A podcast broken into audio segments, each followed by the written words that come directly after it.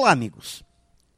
Quando buscamos alcançar o que já praticamente está ao alcance de nossas mãos, é sinal que estamos acomodados. E isso sempre vai acabar atrofiando nossas competências. Já ao nos exigirmos mais, vivendo um pouco mais no risco, estamos treinando e nos habilitando a conquistar um resultado melhor.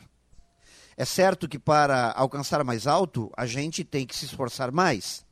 É claro que ao sairmos da nossa zona de conforto, sempre iremos viver algumas situações de contragosto.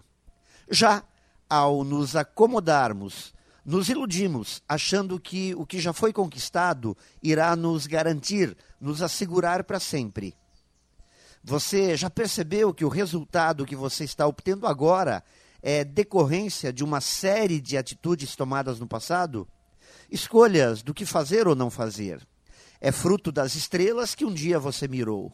Então, ao definir um novo foco, ao escolher uma nova estrela, estaremos desenhando os resultados que um dia iremos alcançar.